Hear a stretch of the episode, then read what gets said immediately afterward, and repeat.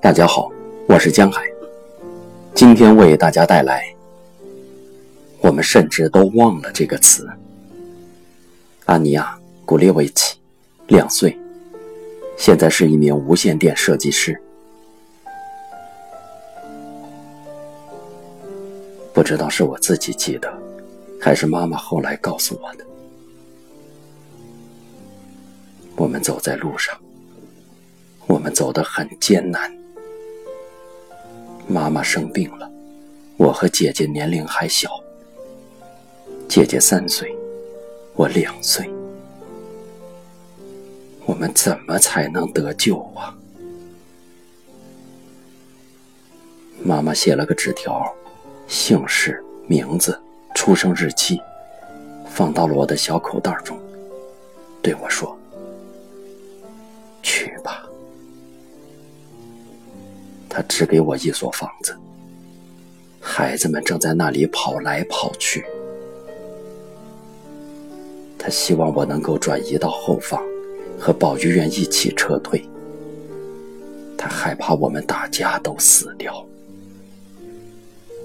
他想拯救我们中的任何一个人。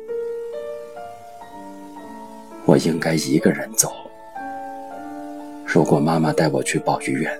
人们会把我们两个人都一起赶出来。他们只收养那些失去父母的孤儿，而我有妈妈。我的命运取决于我不要回头看，否则就不能离开妈妈。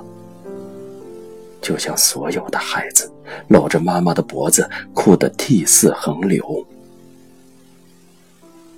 谁也没有逼迫我留在保育院里，这都是我的命啊！妈妈说：“你走过去，打开那扇门。”我于是就这样做了，但是这所保育院没有来得及撤离。我记得一个大厅。自己的小床靠着墙壁，那里有许多许多这样的小床。我们自己把它们收拾得很整齐，非常认真。枕头应该总是放在一个地方，如果放的不是那样，女教导员会骂的。特别是当那些穿着黑色西服的叔叔们来看的时候，是警察还是德国人？我不知道，在记忆中，他们穿着黑色的西服，打没打过我们，我记不得了。只是心里一直有一种恐惧，就是害怕他们因为什么事会打死我。我也想不起我们玩过什么游戏，给过我们什么喜欢的东西。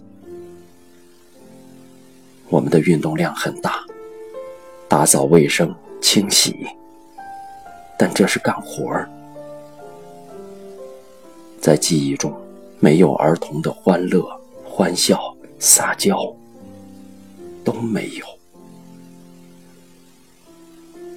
从来没有人爱抚过我们，但我没有因想念妈妈哭过。和我在一起的小朋友们。谁都没有妈妈，我们甚至都想不起这个词，我们都忘了。我们的伙食是这样的：一整天给我们的是一碗粥和一块面包。我不喜欢喝粥，把自己那一份给了一个小姑娘，而他把自己的那块面包给了我。这就是我们之间的友谊。谁对这个都没有注意，大家都挺好。直到我们的交换被一位女教导员发现，她处罚我，让我跪在一个角落里。我一个人在那里跪了很长时间，在空荡荡的大厅里。甚至后来，每当我听到“粥”这个词，都立刻想哭。等我长大成人后，我都不能明白，究竟是从哪里，究竟是为什么这个词给我带来这种厌恶。我忘记了保育院。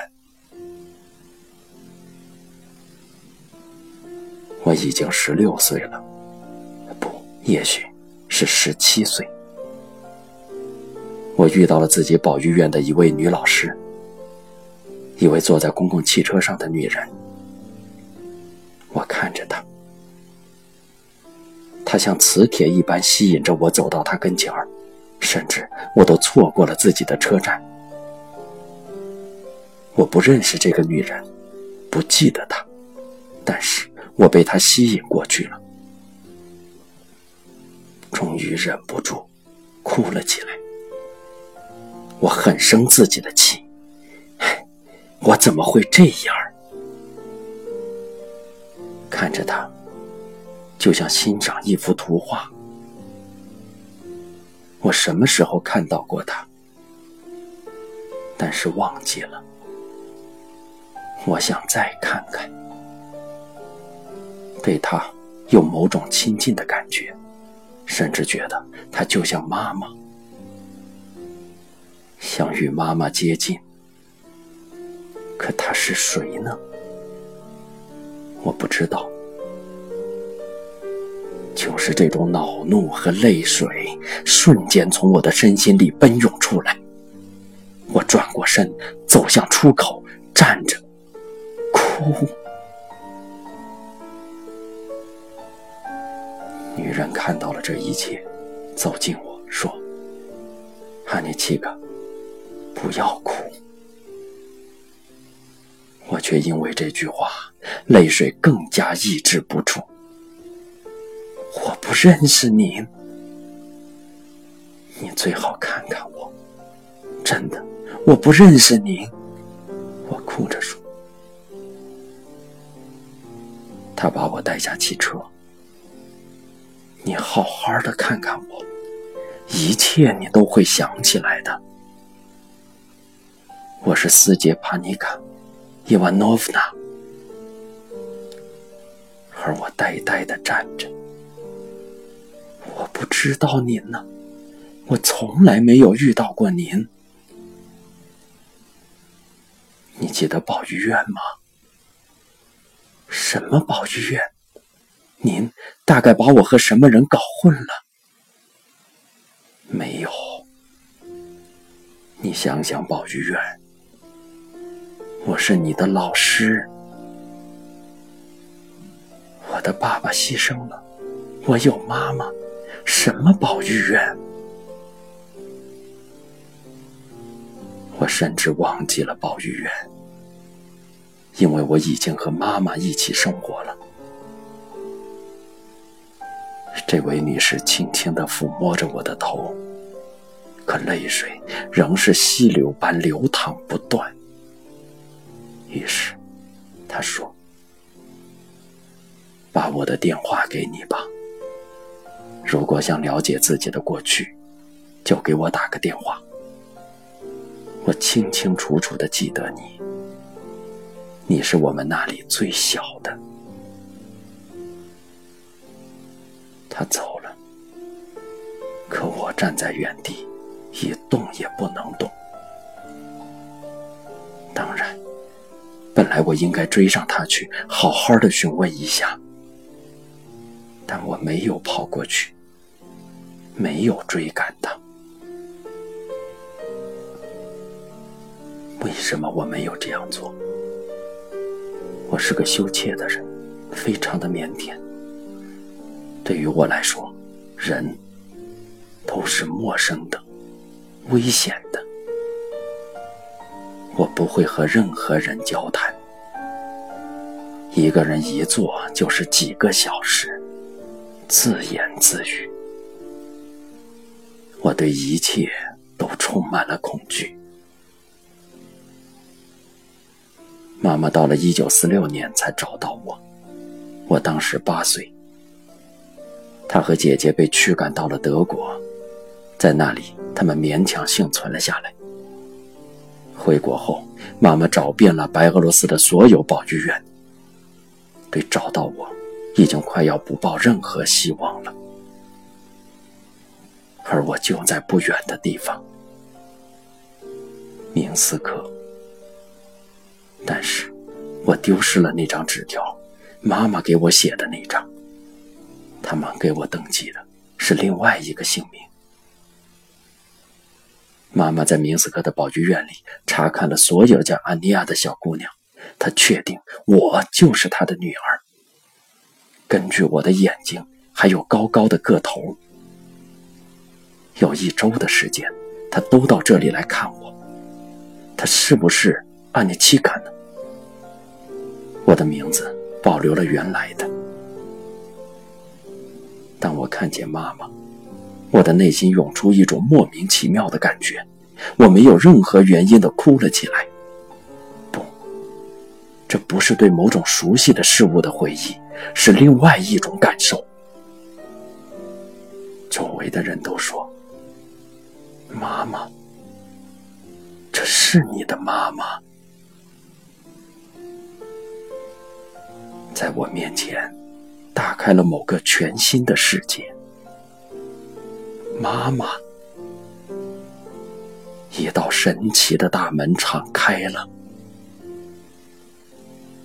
我对那些被称作爸爸和妈妈的人一无所知，我很害怕，而别的人都很高兴，大家都冲着我微笑。妈妈招呼来了我们战争前的邻居，请从里面找出我的安妮奇卡。女邻居立刻就指出了我，这就是你的安妮奇卡，不用再怀疑了，领走吧。和你一样的眼睛，一样的脸庞啊。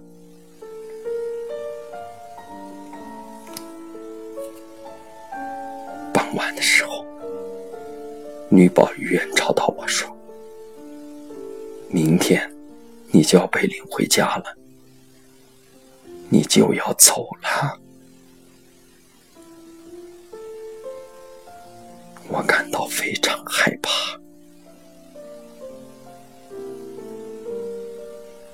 早晨，他们给我洗了澡，穿上衣服，从所有人那里都感受到了温柔。我们爱发火的老保姆也在对我微笑。我明白，这是我和他们的最后一天了。他们在和我道别。突然，我哪里都不想去了。妈妈带来的衣服都给我换上了，妈妈的皮鞋，妈妈的连衣裙，因为这些。我已经与自己保育院中的朋友们区分开了。我站在他们中间，就像是陌生人。他们看着我，好像第一次看见我。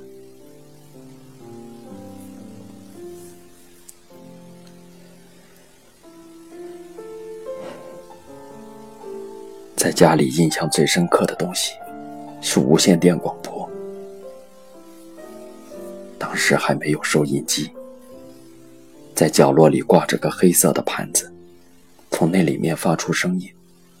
每分钟我都在盯着它。吃饭的时候，往那边看着；躺下睡觉的时候，往那边看着。那些人是从哪里来的？他们怎么挤到里面去的？谁也不跟我解释。要知道，我的性格很孤僻。在保育院，我和托马奇卡交上了朋友。我喜欢他，他很活泼，经常微笑。而谁也不喜欢我，因为我从来都不笑。我到了十五六岁才开始微笑。在学校里，我隐藏起了笑容，为了不让人看到。要是微笑的话，我觉得害羞。我甚至不会和女孩子们交流，他们在课间休息的时候随便聊天我却什么都不会说，呆坐着，一言不发。妈妈从保育院把我接回家，过了两天，是星期天，我和他去市场，我就在那里看到了一个警察。就歇斯底里的跑开，叫喊着“妈妈，德国人”，撒开腿就飞跑。妈妈追赶着我，人们为我让路，而我全身颤抖的喊叫着“德国人”。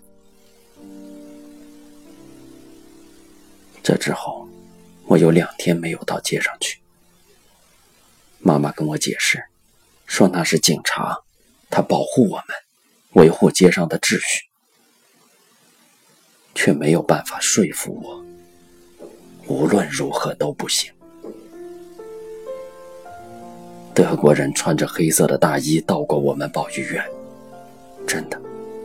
当时他们抽了血，他们把我们分别带到单独的房间里。他们穿着白色大褂，但是白大褂我不记得了。我只记得他们穿着军装，在家里，我对姐姐也不习惯。本来应该是亲热的姐妹，可我在生命中第一次看见她，她为什么就是我的姐姐呢？妈妈整天上班，早晨我们醒来，她已经不在家了。炉子上放着两个瓦罐，我们自己盛粥喝。一整天，我都在等着妈妈，就像等待非同寻常的事情，像是等待某种幸福的来临。可他回来的都很晚，我们都已经睡着了。我不知道从哪里找到了一个坏了的玩具娃娃，头是玩具娃娃的头，我很喜欢它，这是我的快乐。从早到晚都抱着它，这是我唯一的玩具。我幻想有一个球，我到院子里去，孩子们都有球，用专门的网袋装着。他们就是这样带着网袋卖的。我请求他们给我玩一会儿。十八岁的时候，我给自己买了一个球。用自己在钟表厂第一个月的工资，理想实现了。我把球带回家，带着网兜一起挂在格子柜上。我不好意思带着它到院子里去。我已经长大了。我坐在家里，看着它。过了许多年，我打算去找。斯捷帕尼达·伊万诺夫呢？一个人去犹豫不决，但是丈夫支持我。我们两个人一起去吧。你为什么不想知道自己的过去呢？难道我不想？我是害怕。我拨通了他家的电话，听到的回答是。斯捷帕尼达·伊万诺夫娜？姐叫莉亚去世了。我不能原谅自己。